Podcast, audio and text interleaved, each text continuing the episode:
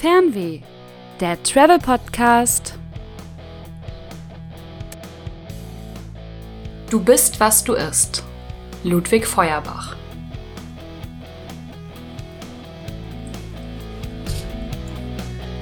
Hallo, liebe Zuhörer und willkommen hier bei unserem Podcast. Ihr habt ja bestimmt schon unseren Teaser gehört und wir sitzen hier heute wieder zu dritt. Hallo Rike, hallo Davina. Hallo, Kim. Wir sitzen hier bei Rike im Büro und sind schon ganz heiß, euch mehr zu erzählen. Heute, wie ihr schon gehört habt in dem Zitat, geht's ums Essen. Und wir haben euch ja schon erzählt, wir haben da unsere drei Länder, Japan, Marokko und Ägypten, in die wir immer viel reisen. Wir haben all diese Küchen schon probiert, mehrfach und haben sie kennen und lieben gelernt und dafür wollen wir euch ein bisschen, ein bisschen näher bringen auch. Aber wenn wir so dran denken, zum Beispiel an Ägypten, an welches denken, an welches Essen denken wir eigentlich zuerst? Ich glaube, das, an was wir als erstes denken, ist dieses typische, wir essen ganz viel Hummus, es ist so orientalisch, man isst Couscous. Ähm, ja. Obwohl das ja meistens gar nicht stimmt. Stimmt nicht? Stimmt nicht. Aber erstmal, wie sieht's denn bei euren Ländern aus? Und was denkt man denn da so ganz stereotypisch? Also in Marokko ist das so ähnlich wie in Ägypten. Also da ist es halt irgendwie auch ein Vorurteil, dass die nur Couscous essen und ähm, der Pfefferminztee ist auch sehr berühmt sozusagen. Und dass halt auch alles immer scharf gewürzt ist. So ist halt das Vorurteil. Hm. Ja, ist nicht Japan. Ich glaube, das erste, woran man denkt, ist, die essen einfach nur Sushi. Mhm. Und alles in Japan ist gesund. Ja. Es, ähm, ich muss tatsächlich sagen, so die beiden Vorurteile, ja, sie sind nicht unbedingt falsch. Also Japaner essen definitiv nicht nur Sushi, das ist klar. Genauso wie äh, wir hier nicht nur Schweinshaxe essen. Mm. Ich mhm. glaube, das gibt's ja. ja immer. Aber es gibt schon einen Grund dafür, dass man zum Beispiel denkt, es ist alles gesund. Zum Beispiel, es gibt ja auch die Insel der Hundertjährigen, weil die sich dort viel von Fisch ernähren und Fisch ist nun mal einfach gesund mit dem ganzen Omega-3 drinne. Mm. Aber wenn man jetzt durch die Straßen geht und Streetfood isst, es ist alles frittiert. Es ist einfach alles frittiert. Aber es ist halt auch ansonsten wesentlich leichter, zum Beispiel an gesundes Essen ranzukommen. Hm. Denn wenn man jetzt hier zum Beispiel in Edeka geht, wir haben hier auch Fertiggerichte, die man noch in eine Mikrowelle tun muss. Aber die meisten Fertiggerichte sind ja eher so Medium. Ja. Und in Japan kann man halt in 7-Eleven gehen. Das ist da auch wie ähm, Edeka, so ein kleiner Convenience Store. Und dann findet man da in der, in der Kühltruhe ganz normal, also nicht in der Tiefkühltruhe, sondern im Kühlschrank, findet man alles Mögliche zu essen. Einfach frische Nudeln mit Fleisch und Gemüse und es schmeckt einfach alles super. Faszinierend. Ja. Und vor allen Dingen ist es 7-Eleven total der äh, günstige Convenience Store. Also man kann relativ günstig gut essen, wenn man ein Budget hat. Und das ist schon echt klasse. Aber du hast gesagt, dein eines Vorurteil stimmt auch nicht oder beide nicht? Ja, also es ist ja ganz oft so, dass die Küchen des Mittleren Ostens alle so in einen Topf geschmissen werden, so wie zum Beispiel mhm. Ägypten und Marokko. Ähm, also es ist definitiv in Ägypten nicht so, dass man nur Hummus isst und nur Couscous. Also zum Beispiel, ich habe noch nie in Ägypten Couscous gegessen, noch nie. Und ähm, ich fahre jetzt seit über zehn Jahren nach Ägypten. Ähm, es ist eher so, dass es dort Reis gibt und Reisnudeln auch. Nicht wie zum Beispiel in Japan die Reisnudeln oder in, in diesen Asiaküchen, die wir hier aus Deutschland kennen, die Reisnudeln, sondern es ist Reis und Nudeln. Hm. zusammengemischt und gebraten. Das ist, das ist häufig, dass es das gibt. Und dann eben stark gewürzt, aber nicht scharf, sondern einfach würzig. Okay. Und sonst ist da nichts drin? Nur Nudeln und Reis? Ja, dazu gibt's Fleisch. Haben wir zum Beispiel gebratene Tauben mit Reis gefüllt mm. und ähm, Zimthack. Zimthack? Ja, also es ist tatsächlich so, dass in Ägypten viel Hack gegessen wird. Natürlich kein Schweinehack. Aber ähm, der, der Hack ist immer mit Zimt gewürzt. In jeglichen Formen. Hm. Das ist auch nicht schlecht. Und bei dir? Ja, also ähm, in Marokko war das so, wir haben doch sehr viel Couscous gegessen, trotzdem. Ich weiß noch, am ersten Tag, da hatten wir so eine Pfanne mit Couscous und geschmorten Obst und Gurken. Und durch den Safran, der ist ja ganz bekannt dort in Marokko, hat das so, äh, sehr stark gewürzt geschmeckt. Und dann wusste ich, wie soll ich jetzt diese nächsten Tage überleben, wenn es nur diese Gerichte gibt mit Safran. Aber es gab auch, also wir haben am Ende nur noch Streetfood gegessen. Hm. Und da gab's halt richtig geile Sachen, wie zum Beispiel Kefta, das sind diese Hackspieße. Und äh, die waren größtenteils auch in Fladenbrot mit drinne. Also es war wie so ein kleiner Döner sozusagen. Und es gab auch äh, an einem Streetfood-Laden gab's das auch äh, mit Leber. Also ich komme vom Dorf, ich esse Leber und das war echt geil. Also es hat echt lecker geschmeckt. Das mit Leber gibt's tatsächlich in Ägypten auch. Ah, das ist gut. dort der Döner. Ja, ja, genau. Okay. Das war für die auch der Döner Ja. sozusagen. Auch nicht schlecht. Ja. Also ich weiß, in Japan isst, isst man ja auch durchaus mal was Verrücktes. Mhm. Ähm, es gibt ja zum Beispiel dieses halb lebende Oktopusgericht. Also es lebt nicht mehr wirklich, aber dadurch, dass es halt sehr frisch ist und roh, ähm, zappelt der halt noch so ein bisschen. Ist auch in Korea ein ganz bekanntes Gericht. Ähm, aber auch Innereien sind durchaus da. Aber ich glaube, das kommt ja auch, das haben wir hier ja auch. Wir essen hier ja auch Innereien. Und ich denke Hühnerherzen, Leber. vor allem, ich denke, das kommt einfach noch so aus dieser, es muss alles verwertet werden Ja. Zeit und deswegen ähm, unterscheidet sich das gar nicht so von Land zu Land. Aber es hat ja, jedes Land hat ja trotzdem so seine Spezialitäten. Ähm, wie gesagt, also ich kann, kann das nicht verneinen, dass äh, Sushi in Japan eine Spezialität ist zum Beispiel. Es gibt Meisterköche, die das Sushi zubereiten und diese Ausbildung dauert sehr lang, bevor man sich wirklich Meister nennen kann. Und das hat ja auch seine Gründe. Es ist fast eine Kultur, wie ja Essen allgemein oft eine Kultur ist. Hm. Und ähm, ja, so ist Sushi zum Beispiel eine Spezialität. Auch Sake, wenn man so ans äh, Trinken mal denkt tatsächlich. Ähm, Sake gibt's überall und es gibt sehr günstig einfach im Convenience Store eine Flasche für einen Euro umgerechnet oder auch für hunderte Euro umgerechnet Flaschen. Das ist hier wie mit Rotwein jetzt hier zum Beispiel, dass man sagt, man hat den im Tetrapack und aber auch den ja, in einer Glasflasche hinter Glas abgeschlossen, wo man erstmal jemanden fragen muss, ob man ran kann. Ja. Ja.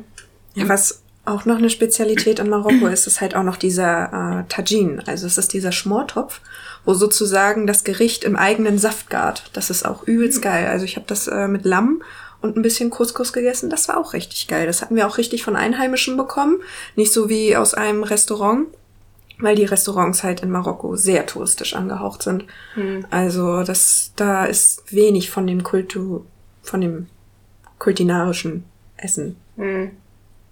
Also wirklich so das, was man auch wirklich isst, einfach mal zu probieren, muss man halt außerhalb der Restaurants. Definitiv, ja. In Ägypten ist es noch so, neben den gebratenen Tau- Tauben, neben den gebratenen Tauben äh, gibt es Mashi. Das ist mein persönliches Lieblingsgericht. Das ist super. Das sind Weinblätter, die gefüllt sind mit äh, zum Beispiel mit Hack, mit Zimt natürlich gemischt. Ähm, Im ersten Moment denkt man sich, das ist super eklig, weil das ist so in Öl eingelegt, aber es wird auch gebraten danach noch. Aber je mehr man davon isst, desto mehr muss man auch davon essen, weil es wirklich gut ist. Oder Koshari, das ist das, was ich eben schon mal angesprochen habe, diese Reis und Nudeln, die werden da aber mit Linsen und Kichererbsen noch gemischt und so angebraten. Das ist auch sehr lecker. Das isst man meistens zu den Weinblättern mit dazu. Oder Mulachaya heißt das. Das ist so eine grüne Suppe, die aus Jute gemacht wird. Aus Jute. Aus Jute. Okay, das kann man hier als Taschen. Auch nicht, auch nicht schlecht. Okay. Genau. Ähm, das habe ich mir auch gedacht. Man kennt ja diesen klassischen Jutebeutel. Ja. Und das als Suppe zu essen, wäre am Kopf erstmal so, kann ich nicht essen, ist irgendwie komisch, aber es schmeckt wirklich, wirklich gut. Das ist wie so eine, mh, wie so eine, also es sieht aus wie Spinatsuppe, aber es schmeckt so ein bisschen süßlich irgendwie. Glaubt man gar nicht, dass man Jute essen kann. Ja. Ja, Ich meine, sind ja im Endeffekt auch nur Fasern und wenn man Seetang essen kann, warum nicht auch Jute? Mhm. man kann vermutlich auch sehr viel essen. Irgendwer kam ja auch mal auf die Idee, eine Kuh zu melken. ja. Ja, Das ist äh, auch nochmal interessant. in Marokko essen die ja auch Kamelmilz. Das ist Ja, da als gibt's auch Wurst, ja. Kamelfleisch ist da. ja, ja. Ich kann mir aber vorstellen, das ist tatsächlich so ein bisschen hier wie hier die Kühe, weil da gibt's ja wesentlich mehr Genau. Kamele, würde Ja, ich dann genau. einfach mal behaupten. Und Also das auch halt Ziege das, wo ist zum Beispiel in Ägypten ganz normal zu essen. Ziege. Ziegenfleisch. Äh, also in Marokko Schaf.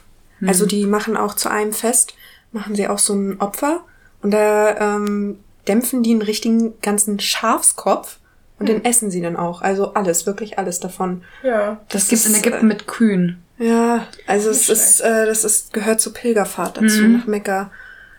Also als ich das so gehört habe, das war so äh, einen ganzen Schafskopf, das ist schon eklig. Wenn man denkt, so wenn man so an Deutschland denkt, es gibt ja hier auch die Blutsuppe und also was. Also das essen Blutwurst. wir das einfach nicht mehr. Ja. Ja. Blutwurst essen wir zum Beispiel immer noch. Und wir haben hier auch unser German Sushi, unser Met. Ja. Gibt's ja hier Ja. auch. Äh, also auch wir essen zum Beispiel roh, bloß ist es halt eher so, dass es so, entweder ist es so Kultur und es bleibt Kultur und wir schieben es in eine Schublade und essen es nicht mehr wirklich. Ja. Oder es ist so wie Matt durchaus noch äh, vertreten, viele ältere Leute, ein paar jüngere Leute nur, weil Kultur verändert sich ja tatsächlich auch immer mal wieder. Thema Matt, was seid ihr? Pro oder Contra? Kontra. Pro. Ich finde Matt auch voll geil. Oh, so richtig schön Zwiebeln. Mit Zwiebeln und auf dem Brötchen. Ja. In der Gastro auch beim Brunch wird das ganz oft gegessen von den Gästen. Also Aber es sind tatsächlich meistens die Älteren. ja, das stimmt. Aber ich, äh, ich arbeite ja in der Gastro und äh, der Koch, der macht sich sogar richtig Mühe und äh, formt das ganze Zwiebelmett. Eagle. Nee, als richtigen Schweinskopf. Oh Gott. Ja. Nicht schlecht. Und dann äh, als äh, Topping natürlich die Zwiebeln. Die dürfen nicht fehlen. Also die sind immer als erstes leer. Weil immer so viele Zwiebeln aufs Zwiebelmett drauf gemacht wird. Nee, irgendwie bei Matt bin ich komplett raus. Allgemein so rohes ist nicht so meins. Ich Isst du fänd's auch kein Sushi? Ich esse auch kein Sushi. Also ich esse einige Sushi-Sachen. Es gibt zum Beispiel das Tamago, das ist aus Ei gemacht. Das ist super lecker. Es ist wie so ein Eiomelett, aber es ist halt ein bisschen süß. Ähm, ich esse tatsächlich Lachs roh. Den Fisch finde ich roh in Ordnung. Ähm, aber es ist halt auch so eine absolute Geschmackssache, was man halt roh mag und was Ja. nicht. Und ähm, bei mir ist es halt egal, wie gut es zubereitet ist oder nicht. Es ist halt einfach nicht mein Geschmack. Ich habe auch schon, als ich in Japan im Urlaub war, in einem Fünf-Sterne-Restaurant Sashimi gegessen, was ja nun mal nur roher Fisch ist, ohne wirklich Reis dazu. Es war absolut nicht meins und ich musste es leider dann einfach stehen lassen. Ich hatte zum Glück Freunde dabei, die es aufgegessen haben. Ein Glück. Aber also ich muss sagen, man findet tatsächlich auch sehr leckere Sachen. Ich habe zum Beispiel das Okonomiyaki für mich entdeckt. Das wird oftmals als äh, japanische Pizza oder japanischer Pfannkuchen bezeichnet. Und das ist im Endeffekt Kohl, der angebraten wird und der wird vorher mit Ei vermengt und ein paar Gewürzen. Und ähm, man kann entweder Meeresfrüchte drinne haben oder auch Fleisch oder gar nichts. Es geht alles, auch Surimi ist möglich, das ist ja dieser Fischersatz. Und ähm, dann wird der in der Pfanne gebraten, gewendet. Und ähm, wenn man will, kann man den auf Yakisoba, also auf äh, einer bestimmten Nudelsorte essen. Ähm, wenn man sagt, das ist nicht so meins, das sind zu viele Kohlenhydrate, dann wird er halt nur so, da kommt dann eine Soße drüber, die speziell dafür gemacht ist, mit, äh, ist mit Sojasauce drin, kommt eine bestimmte Mayonnaise drüber und es schmeckt halt einfach Wahnsinn. Das Osaka- klingt auf jeden Fall echt ja. gut. Osaka ist dafür bekannt. Kann man auch hier in Deutschland essen. Ähm, aber ich glaube, in Osaka habe ich damit wirklich, äh, habe ich, ich habe meine Liebe des Lebens gefunden. er schmeckt einfach super gut. Und äh, was ich zum Beispiel noch interessant finde an Japan, ist so diese Lunchbox-Kultur. Also wir haben hier ja auch, dass wir Lunchboxen mitnehmen ins Büro, durchaus mal, oder eine Kantine halt auf Arbeit, wenn, dann brauchen wir es nicht. Aber in Japan gibt es die sogenannten Bento-Boxen. Die machen entweder Mütter für ihre Kinder zur Schule, dann sind die zum Beispiel süß verziert, dann ist auf der einen Seite Reis und dann ist da zum Beispiel so ein Ei in Panda-Form Ach, drauf süß. gemacht. Gibt extra so eine Pressform und sowas. Und es ist halt allgemein einfach sehr süß hergerichtet und äh, soll halt Kinder an sich auch animieren, Gemüse zu essen. Und daraus ist eine ganze Kultur entstanden. Man kann die in den Läden kaufen. Ist zum Beispiel eines der wenigen Gerichte, die man auch mit in den Schnellzug, in den Shinkansen nehmen kann in Japan. Dass ähm, jeder, der in diesen, oder viele, die mit diesem Zug fahren, holen sich vorher die Bento-Box und haben dann damit das Mittagessen. Und wie gesagt, die gibt's auch in verschiedenen Größen. Entweder ist es nur so eine ganz kleine, so, oder sie sind dreimal DIN A4 Blätter übereinander, wenn man will. Oh, Und da gibt's halt auch eine ganze Reihe von ähm, ja, Gerichten, die da drin sind. Es ist ganz oft Reis mit drinne und Fleisch, aber es gibt auch vegetarische. Wohl Vegetarier, es ist nicht so. Es ist nicht so in Japan. Also, wenn man so ein bisschen über traditionelles Essen nachdenkt oder modernes Essen, es ist ja heutzutage so modern, Veganer zu sein, Vegetarier zu sein. Und ich glaube, das ist in Japan richtig, richtig schwer. kann ich mir aber auch in Marokko äh, vorstellen, dass das echt schwer ist als Vegetarier, weil in jedem Gericht gibt's dort Fleisch gefühlt. Also entweder Lamm oder ähm, Hühnchen oder so. Also es, äh, ich hab, also als ich in Marokko war, gab's kaum vegetarische Gerichte Mhm. auf der Speisekarte oder in Streetfood-Läden. Also es ist wohl echt schwierig als Vege- Vegetarier, noch schwieriger als Veganer. Ja, in Ägypten würde ich auch sagen, Veganer, also da ist vieles mit Ei immer angebraten. Wäre dann nicht passend für einen Veganer. Ich kenne keinen vegetarischen oder veganen Ägypter. Ich kenne viele Ägypter, aber keiner, der vegetarisch ist. Ich glaube, man könnte, wenn man jetzt als Europäer vielleicht äh, vegetarisch ist, könnte man nach Ägypten fahren und durchaus was finden, indem man halt einfach das Fleisch weglassen würde. Aber ich glaube, das ist dort aktuell noch gar nicht so ein Ding. Hm. Ja, genau, in Japan eben auch nicht. Ja. Wenn man dann so ein Gericht vor sich hat, wo dann Reis mit Gemüse oben drauf und man denkt sich, oh, das ist vegetarisch, dann ist aber das Gemüse und der Reis beides in Dashi-Brühe gekocht, also Ja. in der Fischbrühe oder sonstiges. Also ich habe einen Kumpel mitgehabt im Japan-Urlaub, der sich hauptsächlich vegetarisch ernähren wollte. Er hat es dann zum Ende des Urlaubs, glaube ich, ziemlich aufgegeben, weil er halt hauptsächlich Früchte gegessen hat und Früchte in Japan. Ja, dann ist man schnell viel Geld los. ist die beste Art, Geld loszuwerden in Japan, sich Früchte kaufen. Aber ja, also das ist wirklich echt schwer. Und ähm, in Japan ist es zum Beispiel auch so, viele Küchen, die es da gibt, sind einfach traditionell. Also es gibt gar nicht so viele Restaurants, die Einfluss von anderen Ländern haben. Das heißt, man hat jetzt nicht so wie hier, dass wir an jeder Ecke ein anderes Restaurant haben. Da ist ein Inder, da ist ein türkisches Restaurant, Italiener, da ist ein deutsches, Grieche. Italiener, Mhm. Grieche, genau. Das, das gibt's in Japan nicht wirklich. Man hat jede Menge Restaurants und alle servieren japanische Küche. Und zwischen acht Restaurants ist dann tatsächlich vielleicht mal ein anderes dabei. Ähm, und das, das merkt man halt. Man merkt allgemein auch so im Alltag, dass die Tradition viel, ja, mit reinspielt. Nicht nur in die Küche, sondern auch in die Kultur. Es gibt hier zum Beispiel überall Tempel in Japan. Man hat da drei, vier Hochhäuser, top modern. Gerade in Osaka fällt einem das sehr auf. Und mitten in der Mitte steht ein Tempel, der da seit 300 Jahren steht. Und ähnlich ist es halt mit dem Essen. Man versucht so ein bisschen Fusionsküche auch zu machen, andere Kulturen mit reinzunehmen, aber eigentlich ist das eigene Essen immer noch das schönste Essen. Ich weiß nicht. Also es ist in Ägypten sonst? auch so definitiv. Ja. Ähm, also in den Tourismusorten wie Hurghada oder Sharm el-Sheikh oder sowas gibt es auch ein McDonald's. So ein Klassiker, der übrigens, kann ich sehr empfehlen, 20 Mal besser schmeckt als hier in Deutschland. Es ist wirklich, wirklich leckerer und frischer dort im McDonald's. Aber sonst, es gibt dort ähm, nicht sowas wie einen klassischen Italiener. Ich weiß, in Hurghada gibt es ein Restaurant, das heißt Cordoba. Da gibt es Pizzen, aber so ägyptische Pizzen, keine klassischen italienischen Pizzen, wie man die kennt. Ähm, ansonsten wird dort auch, klar, in den Hotels wird natürlich auch mal europäisches klar. Essen serviert. Aber es gibt zum Beispiel ähm, immer irgendwie so einen so einen Stand im Restaurant, im Hotel, wo ähm, nur ägyptisches Essen serviert wird. So ganz traditionell. Und sonst in den Restaurants ist es halt wirklich nur traditionelles ägyptisches Essen. Die, ähm, die Leute, die ich dort kenne, die mögen auch nur dieses Essen. Die gehen auch selten mal zu McDonalds oder sowas. Erhöhen, wenn man es nicht anders wirklich gewöhnt ist, weil Genau. man halt das hauptsächlich Ja. isst. Also ich meine, McDonalds ist, glaube ich, überall, oder? Also in Japan ist er, ist er in Marokko auch, oder? Also in Marokko habe ich noch keinen Ma äh, McDonald's gesehen, aber wir waren auch nicht in so großen Stä- Städten wie äh, Marrakesch oder so. Wir waren halt äh, in Rabat, das ist ja die Hauptstadt. Da hat man vielleicht gedacht, dass man dort einen McDonald's findet, aber wir haben dort keinen gesehen. Also es ist wahrscheinlich nicht so üblich. Also da gibt's wirklich nur traditionelle Restaurants. Ähm, das Einzige, was halt vielleicht ähm, international ist, ist halt, die haben halt ihr französisches Frühstück. Das ist halt noch wahrscheinlich aus der Kolonialzeit rausgekommen und es gibt immer zum Frühstück ein Fladenbrot mit Aprikosenmarmelade und Pfefferminztee. Der gute Pfefferminztee. Ich glaube, französisches Essen oder zumindest französisches Gebäck ist in Japan auch so, ein- so ein Ding. Also es gibt da eine Bäckerei, ich komme partout nicht auf den Namen, ich überlege schon seit Tagen.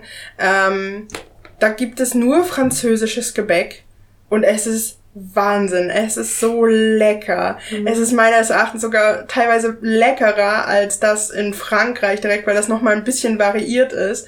Und das ist einfach der Wahnsinn. Aber ja, zum Beispiel McDonald's, Starbucks gibt's in Japan auch. Und gerade Starbucks, da haben die auch ihre eigenen Sachen, so mit Sakura Season. Dann haben die da auch diese ähm, Kirschblütengetränke und all sowas. Die gibt's ja auch in vielen Ländern, dass man da so was Regionales hat.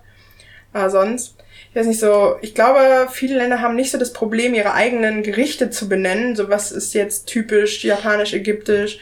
Ähm, ich weiß nicht, ich habe tatsächlich ein bisschen überlegt, was ist so typisch deutsch für mich, ohne auf die Weißwurst zu kommen, was so wieder so ein Vorurteil ist, weil das ja kaum einer ist. Also zumindest Weißwurst und Sauerkraut. Mit ja, genau. Kartoffeln. Und dann fiel so ein so Schnitzel. Schnitzel ist doch eigentlich ziemlich deutsch. Ja, mit was ja eigentlich paradox ist, weil Wiener Schnitzel kommt ja gar nicht aus Deutschland, genau. sondern aus Österreich. Ja. Genau, und dann wurden mir auch so andere Sachen klar, so wie Eisbein und so. Habe ich ein bisschen gegoogelt. Ich glaube, das hat den Ursprung auch ähm, in Bayern und in Österreich, also mhm. beides. Ähm, und wenn man so, wenn man ein bisschen googelt, so typisch deutsches Essen, kommt lustigerweise der Döner als erstes. Das wurde ja auch hier erfunden. In Berlin, ja. Aber man verbindet es ja nicht unbedingt. Irgendwie mit der Türkei ne? oder ja, sowas. Genau. Damit. Ja. Ich würde sagen, also für mich typisch deutsches Essen ist so Bratwurst. Bratwurst, ja, genau. Oder Currywurst. Oder, so. oder Currywurst. Ja. Das habe ich auch noch, noch nie in einem anderen Land gegessen, Currywurst. Da habe ich letztens einen Artikel gelesen, dass äh, Nummer eins der ähm, Food Stores wirklich die Currywurst ist. Ne? Also, mhm. dass die dort äh, hier in Deutschland am meisten verkauft wird. Schnelle Currywurst geht immer. Ja. Ja. Es geht auch immer. Du kannst es überall essen kannst du überall kaufen. Wenn man jetzt zum Beispiel überlegt, in Berlin gibt's ja überall so diese kleinen Stände mit Thüringer Bratwurst, die mit den Schirmchen überm Kopf dort stehen, mit dem Grill vorm Bauch. Und äh, an jeder Ecke kann man auch Currywurst kaufen. Ja. Ja. Aber wenn man jetzt mal überlegt, so, was ist denn bei uns ein typisches Weihnachtsessen? Ente. Ente. Ja. Also bei mir in der Familie Ente und Fisch. Mhm. Genau. Mit Rotkohl, Klößen und abends gibt's, also zum Mittag, also bei meiner Oma war das so, zum Mittag gibt's die Ente mit Rotkohl und Klößen und zum Abendbrot gibt es Kartoffelsalat mit Wiener. Ja, bei uns ist Kartoffelsalat und Das ist so ein, so ein, so ein Streitthema, glaube ich, mit Kartoffelsalat ja. an Weihnachten. Bei mir in der Familie gibt's das gar nicht. Ähm, meine Eltern kommen beide nicht aus Mecklenburg-Vorpommern. Mhm. Ähm, sondern mein Papa kommt aus Sachsen und meine Mama aus Thüringen. Das sind ja, Entschuldigung, so ganz traditionelle Bundesländer hier in mhm. Deutschland. Und bei uns wird Weihnachten so, ist das so ein heiliges Fest bei uns, wo es immer streng nach Ablaufplan gibt und es gibt so einen Terminplan, wann du was machen musst und mhm. wer wann duschen muss für den Abend und so. Bei uns gibt es zum Beispiel am 24. abends erst Essen, also wir essen Frühstück und dann erst abends gibt's Fisch mit Kartoffelbrei und Gurkensalat und Bohnensalat. Ähm, am 25. gibt's bei uns Ente mit Klöße und Rotkohl eben. Mhm. Und am 26. gibt's bei uns zum Beispiel Schweinebraten immer. Mhm. Das ist also auch interessant. So ein richtiges Festessen über drei ja, Tage. Genau. Also wirklich das, was du sonst nicht essen würdest, außer den Fisch. Bei uns gibt's ja. fast jeden Sonntag Fisch, deswegen ist das so ein bisschen paradox, aber das ist besonders guter Fisch mhm. dann wahrscheinlich. Als ich 18 war, hatte ich zum ersten Mal Ente an Weihnachten. Echt? Ja.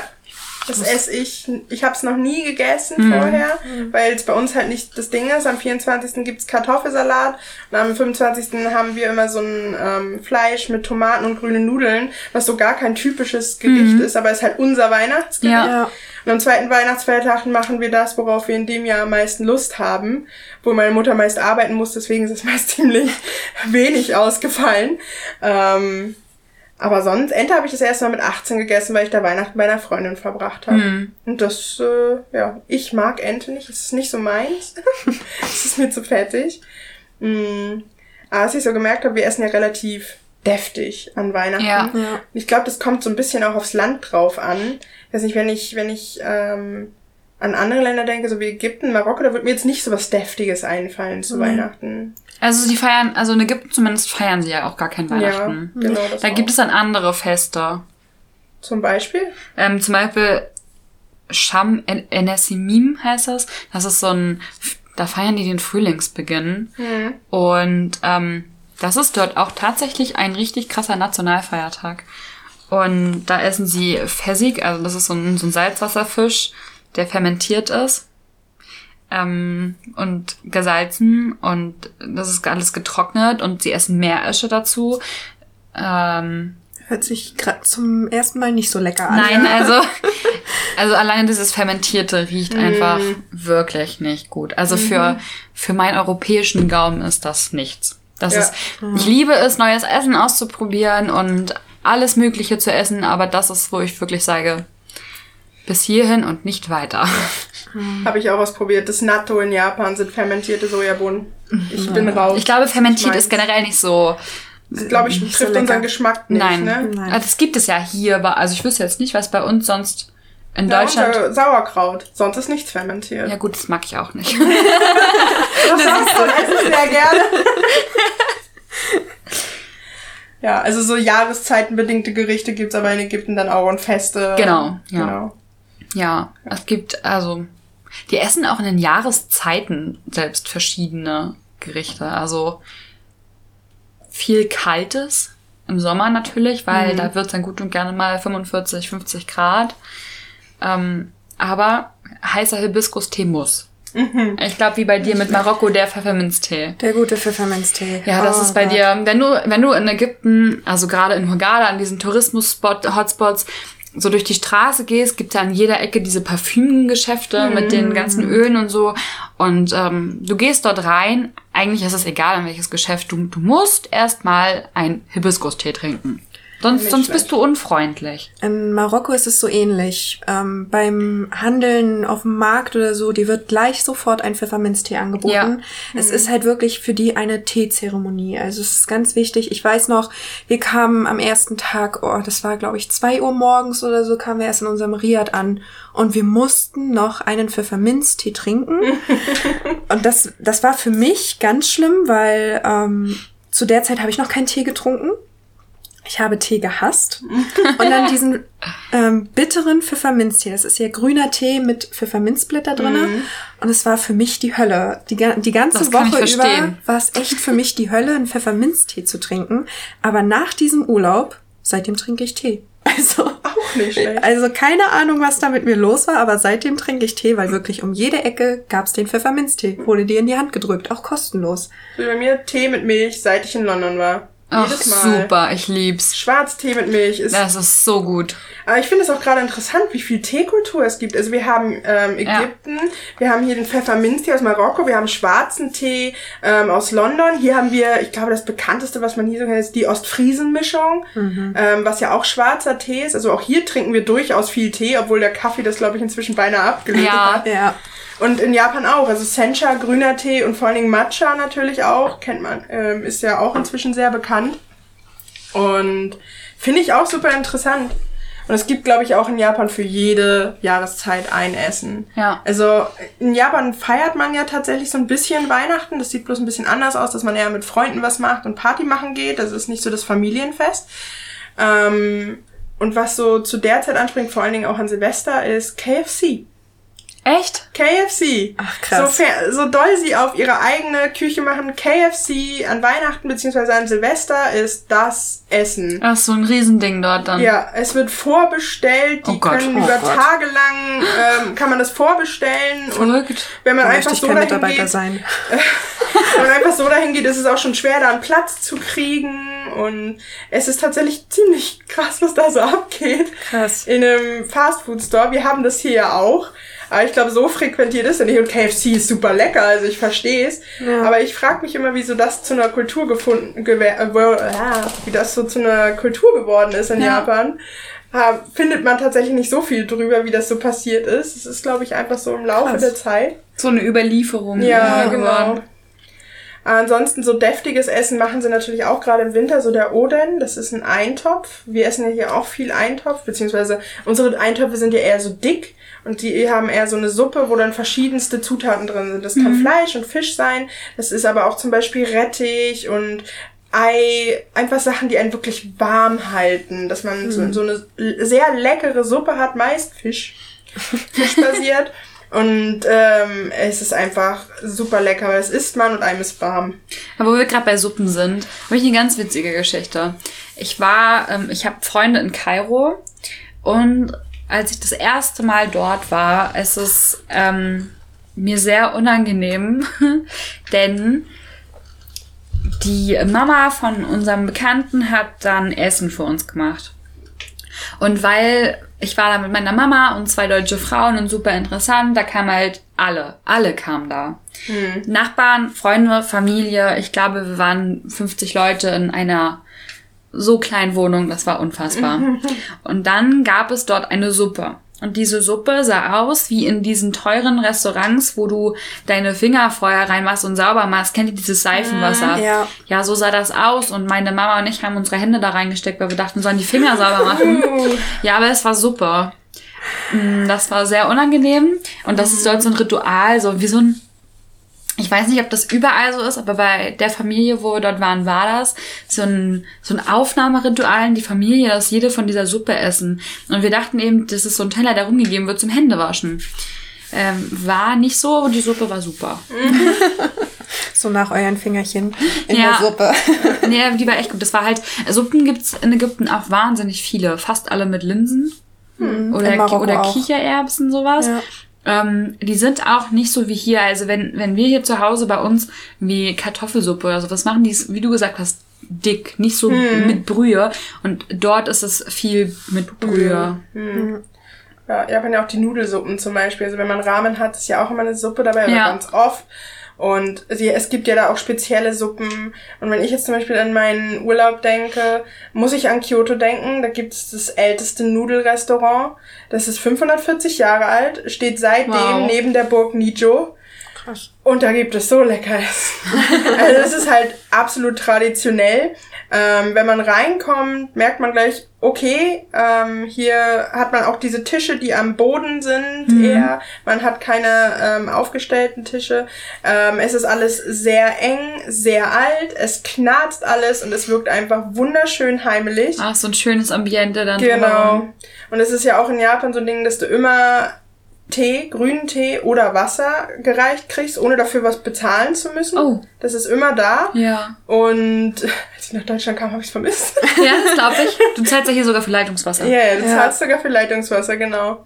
Und dann, der war halt auch eine Minute später war das, äh, war dann erstmal der Tee schon da, bevor wir überhaupt saßen und unsere Jacken abgelegt haben, dann waren die Karten da. Und es gab halt nicht viele Gerichte, aber die, die dort halt drauf standen, sind seit 540 Jahren perfektioniert und genauso hat's geschmeckt. Weil meine nice. Freundin hatte Katsudon.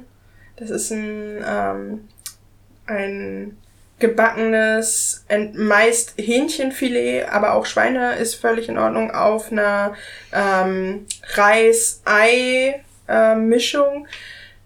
Super lecker. Ist eine Soße noch mit bei, die extra für das Katsudon ist. Es ist ja viel Soja basiert. Ich glaube, die ist tatsächlich auf Fisch basiert. Das ist ganz interessant. Und ähm, ich hatte halt eine Nudelsuppe und es war einfach Wahnsinn. Es war super Da lecker. bekommt man glatt Hunger. Ja, ja, definitiv. Wenn gleich der Magen bei uns knurrt, dann wisst ihr, was los ist. Ja. Wo man Ja. auch richtig Appetit bekommt in Marokko ist, wenn das Zuckerfest stattfindet. Das äh, ist dieses Zuckerfest, das bedeutet ja, dass der Ramadan beendet ist. Der Ramadan ist ja dieser Fastenmonat im Islam. Und oh, die tischen dort auf, die Marokkaner. Das ist ein eine Wonne. Also morgens gibt es gleich sofort Kuchen mit ganz viel Gebäck, auch französisches Gebäck. Gegen Mittag gibt's dann dieses Tajin, diese, diesen Schmortopf mit Lamm. Und generell, da wird so aufgetischt, weil sie ja einen ganzen Monat gefastet haben, von Sonnenaufgang bis Sonnenuntergang. Die durften ja auch nicht trinken am Tag. Also, und das kann ich mir nicht vorstellen. Ja, trinken am Tag ist was. Das ist was ganz schwer. Wichtiges, Vor allem, ja. wenn es dort auch so warm ist in Ja. der Zeit. Deswegen, ich habe geguckt, also dieses Jahr war es so Ende Mai, Anfang bis Juni und da waren schon hohe Temperaturen und da dann nichts trinken, also das könnte ich mir nicht vorstellen. Ja. Also Hut ab wirklich an die Leute, die halt beim Ramadan immer mitmachen. Ja. Ich muss sagen, also der Rest ist ja im Endeffekt so ein bisschen wie das jetzt modern gewordene Intervallfasten. Ja. Ja. Wo ich mir vorstellen könnte, dass das auf den Ramadan irgendwie zurückgeht. Wahrscheinlich. Aber am Tag nichts trinken ist schon. Das ist schon heftig. Ja. Wenn man so überlegt halt, äh, dass viele äh, Migranten und Flüchtlinge das ja hier auch in Deutschland machen, das ist schon heftig, weil in Marokko, wenn der Ramadan ist, dann sind ja auch die ganzen Streetfood-Läden und so geschlossen. Also und da gibt's ja nicht. wirklich nichts essen. Genau, dann gehst du raus, gehst auf die Straße und neben dir sitzt erstmal jemand, beißt in seine Currywurst oder Genau. sonstiges. Oh, das ist, glaube ich, so Das viel ist- Willenskraft. Das, ist ganz schlimm, weil ähm, wir haben nämlich einen Bekannten, der, ähm, der macht auch beim Ramadan mit und der hat erzählt, dass es hier in Deutschland richtig anstrengend ist, Mhm. äh, dort wirklich durchzuhalten. Ja, Ja. deswegen. Wo du gerade von Gebäck gesprochen hast, ich bin da gedanklich noch hängen geblieben, weil ich finde Gebäck super. In Ägypten ist tatsächlich, anders als jetzt bei euch in Japan oder Marokko, französisches, Fra ne, hm, genau das, französisches Gebäck nicht so ein Ding, ähm, sondern die haben tatsächlich ihre eigenen Gebäcke, wo alles irgendwie mit Sesam zu tun hat. Und, ähm, aber es ist unfassbar. Also, vergleichbar mit selbstgemachten Weihnachtsplätzchen, die ja auch wahnsinnig gut schmecken. Ja.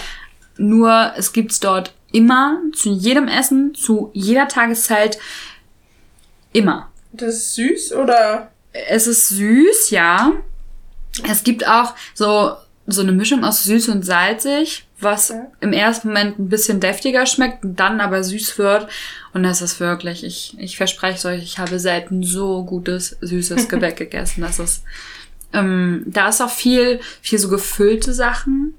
Es gibt auch einen, ähm, da kenne ich den Namen leider nicht so genau, aber das sieht im ersten Moment aus wie irgendwelche Tentakeln, die sich bewegen, wenn sie so im Wind wehen. Ähm, aber es sind tatsächlich so eine, so eine langen Fäden, die einfach zu so einem Gebäck zusammengefasst worden sind. Und das ist sehr, sehr lecker. Es ist so ein bisschen, so ein bisschen wie Karamell schmeckt das. Ich wollte gerade fragen, so bestimmt wie Honig dann. Ja. So ähnlich, genau, so, Ja. so süß und, aber es sieht komisch aus. Bisschen wie Regenwürmer. Okay. Okay. Ja, in Japan hat es auch sowas, sowas langgezogenes an, an sich äh, Zucker und sowas. Mhm. Ähm, ich weiß nicht, ähm, Drachen, irgendwas, Drachenschuppen, ich glaube nicht. Es ist halt so ganz faserig. Es gibt dafür auch einen besonderen Namen, aber da weiß ich den gerade nicht. Ähm, aber ich weiß nicht, wenn ich so an Ägypten denke, dann denke ich auch so an süß. Viel, viel Zuckersirup. Wenn ich jetzt, ich weiß nicht, Baklava gibt es auch in Ägypten oder ist es tatsächlich mehr Türkei? Also Baklava gibt, gibt es, weil die Touristen danach fragen, weil sie denken, oh, gibt es in Ägypten. Aber tatsächlich so ein Riesending ist Baklava nicht, sondern eher Om Ali. Und jetzt kriege ich Hunger, weil das ist mein absolutes Lieblingsessen. Das ist super süß, als wenn du deine Zunge in so einen Zuckertopf, in, in, in Zucker, in so, in so einen Zuckerhonigtopf legen würdest. So süß ist das. Aber es ist so gut. Das sind so, in Ägypten sind so Milchbrötchen so ein Ding. Milchbrötchen. Milchbrötchen. Und ähm, die sind wahnsinnig lecker und die werden halt eingelegt in Milch. Hm. Und das wird mit Zucker in den Ofen gepackt und da ist auch Speisestärke und Maisstärke mit drinne und Geheimzutaten, die niemand kennt, außer die Leute, die es machen tatsächlich. Ähm, es gibt im Internet ein paar Rezepte, wo man nach, die nachmachen könnte, aber es schmeckt halt nicht so wie dort. Und es ist so, so gut. Also es ist obendrauf ist Zucker und der wird ähm, erhitzt, so dass das karamellisiert obendrauf. Es ist wahnsinnig gut. Ja, okay, Wirklich. Aber du kannst auch nur ein so ein Ding essen, weil du bist, dann ist du bist satt für eine Woche. Da knurrt schon recht gleich mit Ja. dem Magen hier. Ja, absolut. Ja, aber wegen dem Baklava nochmal, das ist in Marokko doch Ja? drinne, ja. Also Okay. das, äh, da, Das hätte ich zum Beispiel nicht gedacht. ja, in Marokko gibt's das ganz oft. Aber auch dieses äh, Shibakia, das ist auch äh, ganz traditionell. Das ist halt so so ein Teigstreifen, der so einer in so einer Art Rose geformt wurde und der wird halt äh, mit Honig und Rosenwasser überstrichen und dann noch mit ein bisschen äh, Nüssen übergestreut. Also generell über das traditionelle Gebäck in Marokko muss man sagen, wenn du kein Honig oder keine Nüsse magst, dann bist du verloren, weil wirklich alles mit Honig oder Nüssen ist. Mhm. Deswegen Ich finde es interessant, wie all die Länder, die wir so lieben und uns ausgeguckt haben, so total auf Gebäck fixiert sind, also sehr auf Gebäck Ja. fixiert Ja. sind.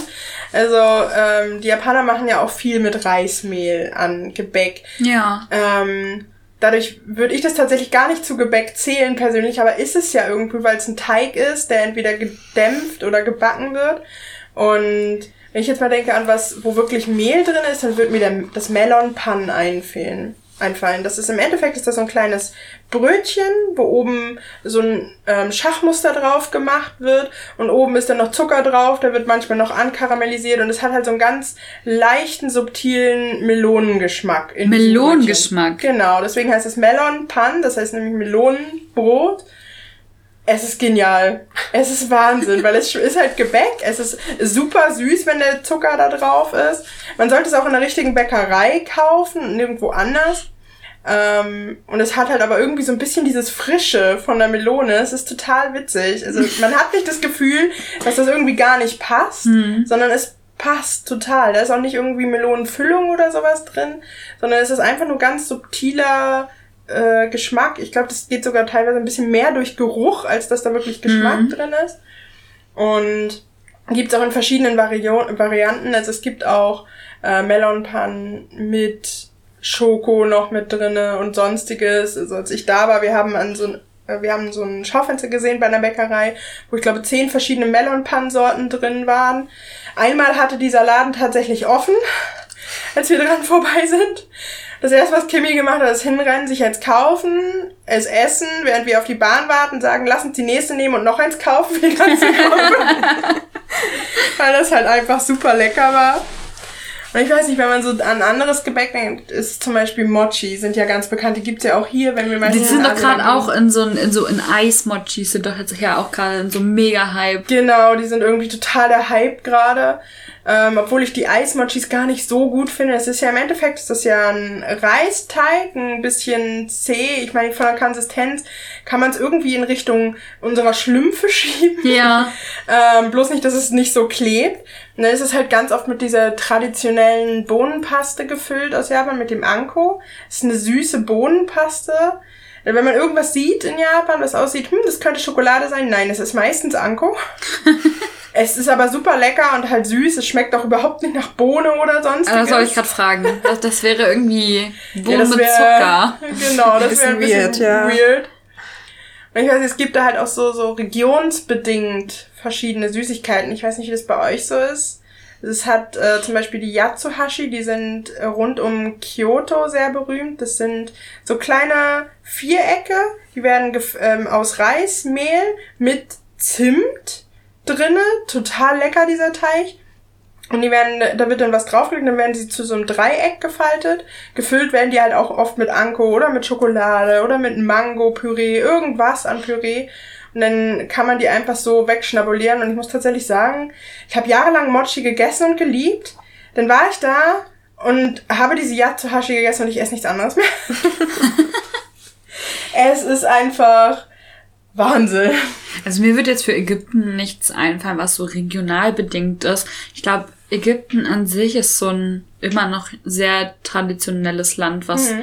überall gleich traditionell ist. Klar, es gibt da auch schon ähm, vereinzelt Jugendliche oder jüngere Leute, die nicht mehr so traditionell sind, aber ähm, die essen halt trotzdem dann alle irgendwo noch das Gleiche. Also klar, die Jüngeren ein bisschen mehr McDonalds als die mhm. Älteren, aber ähm, so vom Ding her ist es dann doch schon sehr ähnlich. Ob jetzt Alexandria, Luxor oder Kairo, äh, also es ist schon ähnlich. Klar, jede Familie hat dann immer noch so ihren, ihre Abwandlung. Aber sonst würde mir da nichts einfallen. Wie sieht's bei dir mit Marokko aus? Würde mir jetzt auch nichts einfallen. Also es ist auch alles, äh, es, da merkt man halt wirklich, dass die noch sehr traditionell sind und hm. sich als ein Land sehen und dadurch äh, nicht irgendwie regionsbedingte ähm, Spezialitäten aufgetischt werden. Also es ist mhm. alles in der gleichen Region. Okay. Also ich habe jetzt Hunger. Ich auch. Ich auch. Definitiv. Wenn ich jetzt überlege, wir haben jetzt so einige Sachen gesagt, okay, wenn man, wenn man in Japan ist, muss man auch auf jeden Fall Streetfood probieren. Dieser Nudelshop in Kyoto, der ähm, heißt Hanke Ovaria und ist halt bei der Burg Nicho, den kann ich auf jeden Fall empfehlen. Ähm, 7-Eleven dort auch, was ich schon gesagt hatte, wenn man einfach mal äh, kein Budget hat. Ähm, aber was ist, wenn wir hier in Deutschland sind? Habt ihr eine Empfehlung, was das angeht, wenn man jetzt mal sagt, hey, die haben jetzt so viele coole Sachen erzählt, ich möchte es probieren? Wo kann man denn gut ägyptisch oder marokkanisch essen? Ähm, also marokkanisch kann man sehr gut in Hamburg äh, essen, in dem Restaurant Le Marrakech. Die sind auch, ähm, also es da merkt man wieder, es ist sehr touristisch wieder angehaucht, weil dort wird auch äh, Bauchtanz angeboten und so weiter und so fort. Also dass man wirklich die ganze Kultur kennenlernen kann Mhm. innerhalb eines kleinen Restaurants. Und da gibt's halt auch diese traditionellen Taginen und äh, Kefta und da kann man halt wirklich alles äh, an kulinarischen Spezialitäten schmausen. Schmau. Ja. Bei mir ist es in Ägypten auch mit Hamburg. Also da gibt es das Kimo. Ähm, das ist auch so ein bisschen over the top von allem mit Bauchtanz und überall sind irgendwelche Räucherstäbchen und sowas. Ähm, aber das Essen schmeckt tatsächlich echt gut. Da gibt es auch Mashi und Koshari und sowas. Also das Essen schmeckt da schon gut. Überhaupt nicht vergleichbar mit dem, wie es in Ägypten direkt schmeckt. Aber um sich so ranzutasten, kann ich das definitiv empfehlen. Ja. Okay, also ich weiß, wir wissen ja alle, hier in Deutschland gibt es tausende Sushi- Sushi-Läden. Ja. Selbst bei uns, äh, und unsere Stadt ist nun wirklich nicht so groß, haben wir drei. Ähm, wenn man aber mal vielleicht tatsächlich Okonomiyaki ausprobieren möchte oder guten Sake, würde ich das Haropeko in Berlin empfehlen. Das ist eine ähm, Sake-Bar, wo sie eben auch Okonomiyaki, sie machen dort auch kleine Bento-Boxen. Es gibt dort auch japanisches Curry, was ich jedem empfehlen würde, der Lust darauf hat. Das ist tatsächlich vegetarisch oder kann vegetarisch zubereitet werden. Ansonsten ist da dann halt nochmal so ein Stück ähm, frittiertes Schwein oder Hähnchen oder sonstiges drauf. Ähm, und dort kann man tatsächlich recht passend und recht authentisch diese Küche ausprobieren. Also das Curry schmeckt tatsächlich dort wie in einer der größten Curryketten in Japan, dem Coco Curry. Ähm, dementsprechend ist das tatsächlich sehr nett, sehr angepasst. Ähm, das Okonomiyaki ist dort auch sehr lecker. Nachdem ich es in Osaka gegessen habe, muss ich natürlich sagen, ja, Osaka ist besser, ist klar. Die sind dafür berühmt, aber es ist super lecker in Berlin. Das kann man auf jeden Fall gut da essen. Ja. Ich muss ja mal sagen, wir haben jetzt so viel über Essen geredet. Ja. Und ich weiß, dass Oscar Wilde gesagt hat, äh, die Kultur hängt von der Kochkunst ab. Und ich würde sagen, deshalb würden wir uns nächste Woche einfach mal ums Thema Kultur kümmern. Wie sieht's eigentlich aus? Äh, du hast zum Beispiel das mit der Suppe erzählt. Solche Fettnäpfchen kann man ja vermeiden vielleicht. Ja. Da wollen wir euch auch Ich hätte es gerne vorher gewusst. Ja, genau.